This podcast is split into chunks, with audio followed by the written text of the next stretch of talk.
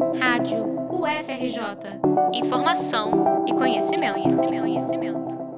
O Carnaval de 2023 promete desde o início da pandemia no Brasil. Logo após o Carnaval de 2020, este é o primeiro ano em que a folia vai ser vivida sem restrições. Em 2021, o país ainda aguardava a vacina contra o novo coronavírus e chorava as milhares de mortes por Covid-19. A festa aconteceu de forma clandestina em algumas localidades. Em 2022, um novo aumento de casos da doença fez com que o carnaval fosse adiado, o que gerou, em alguns lugares, duas festas diferentes, sem contar que muitas aconteceram de forma paga, em ambientes privados. Agora, os foliões estão novamente nas ruas. Segundo a Prefeitura do Rio, são mais de 400 blocos cadastrados, que contarão, sem custos, com grades de proteção, banheiros químicos e equipes de saúde. O que significa estar de volta?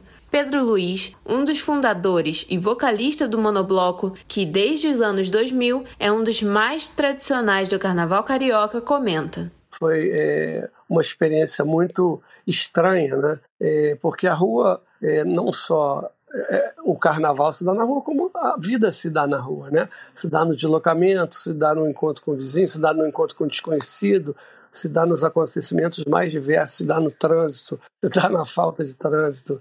A rua é, um, é realmente um, um, um agente social, né?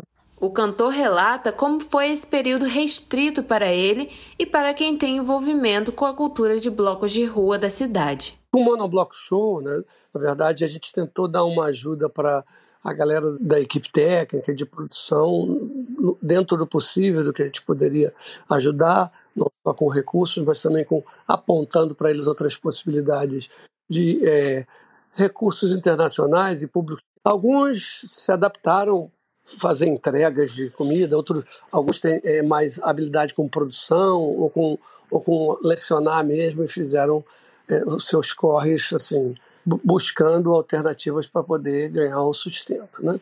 Não foram apenas os que trabalham com carnaval que sentiram os efeitos da impossibilidade de festejar. João Victor Amaral, de 30 anos, que é diretor de arte em uma empresa de tecnologia, não participou de blocos nos últimos anos e conta o que isso significou para ele. Eu acho que a principal perda que a gente teve nesses dois, três anos sem carnaval foi um momento em que a gente podia parar a nossa rotina, como todos os anos, e poder simplesmente festejar. E na verdade foi até um pouco além disso, é mais o espírito que fica no ar. Porque eu acho que a importância do carnaval para o carioca é tão grande que é, ela, ela contagia as pessoas já desde o início do ano, né? Então as pessoas vão ficando mais animadas, elas vão conversando sobre, elas planejam o que, que elas vão fazer, combinam de se encontrar, e isso tudo fica muito no ar. Agora, João Victor vai para as ruas e diz o que espera do carnaval. Para mim, carnaval de rua tem que acontecer em um local democrático, é, onde todo mundo possa ir, preferencialmente gratuito, e que a gente consiga ver todo tipo de pessoa. O carnaval de rua, de forma popular, começa a aparecer na história do Rio de Janeiro em meados do século XIX. No início desse século, existiam bailes de carnaval da alta sociedade carioca, em que exibiam roupas de luxo e contavam com grandes banquetes em locais privados. Ao mesmo tempo, nas ruas da cidade, foliões faziam intrudo, uma festa portuguesa em que as pessoas se fantasiam, dançam e jogam algumas comidas, como farinha, umas nas outras. Já no início do século XX, o Rio estava tomado por grupos populares organizados, nas mais diversas formas. Por exemplo, os cordões e os chamados ranchos, Dessa folia, oposta à elite econômica, o carnaval de rua carioca foi se desenvolvendo até a forma que vemos hoje. Em 1889, aconteceram os primeiros registros de blocos autorizados pela polícia na cidade, como o Bumba Meu Boi, Estrela da Mocidade, Corações de Ouro, entre outros. O Cordão do Bola Preta, o mais antigo bloco ainda em atividade no Rio de Janeiro, foi fundado em 1918 e é até hoje um dos que leva mais gente às ruas da cidade.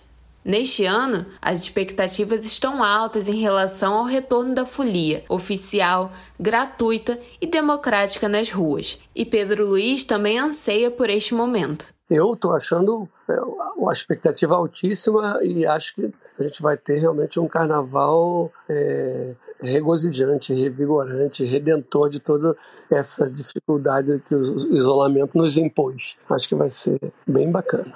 Para Pedro Luiz, a importância do carnaval é justamente estar nas ruas, ser acessível a quem quiser chegar. É, o carnaval de rua com certeza é dos blocos. A gente pode considerar que essa Sapucaí é um pouco carnaval de rua também, mas foi um carnaval de rua mais é, institucional, porque tem ingresso cobrado, é um pouco diferente, né? É um carnaval que também vem da rua, né? Porque as escolas começam na rua, né? No, no, na história do carnaval brasileiro, começam as escolas começam inclusive de ranchos que se juntaram, de agremiações que se juntaram, mas acabou que o, o, o, o espetáculo acaba virando um espetáculo mais de ingresso pago. Reportagem de Milena Larrúbia para a Rádio FRJ.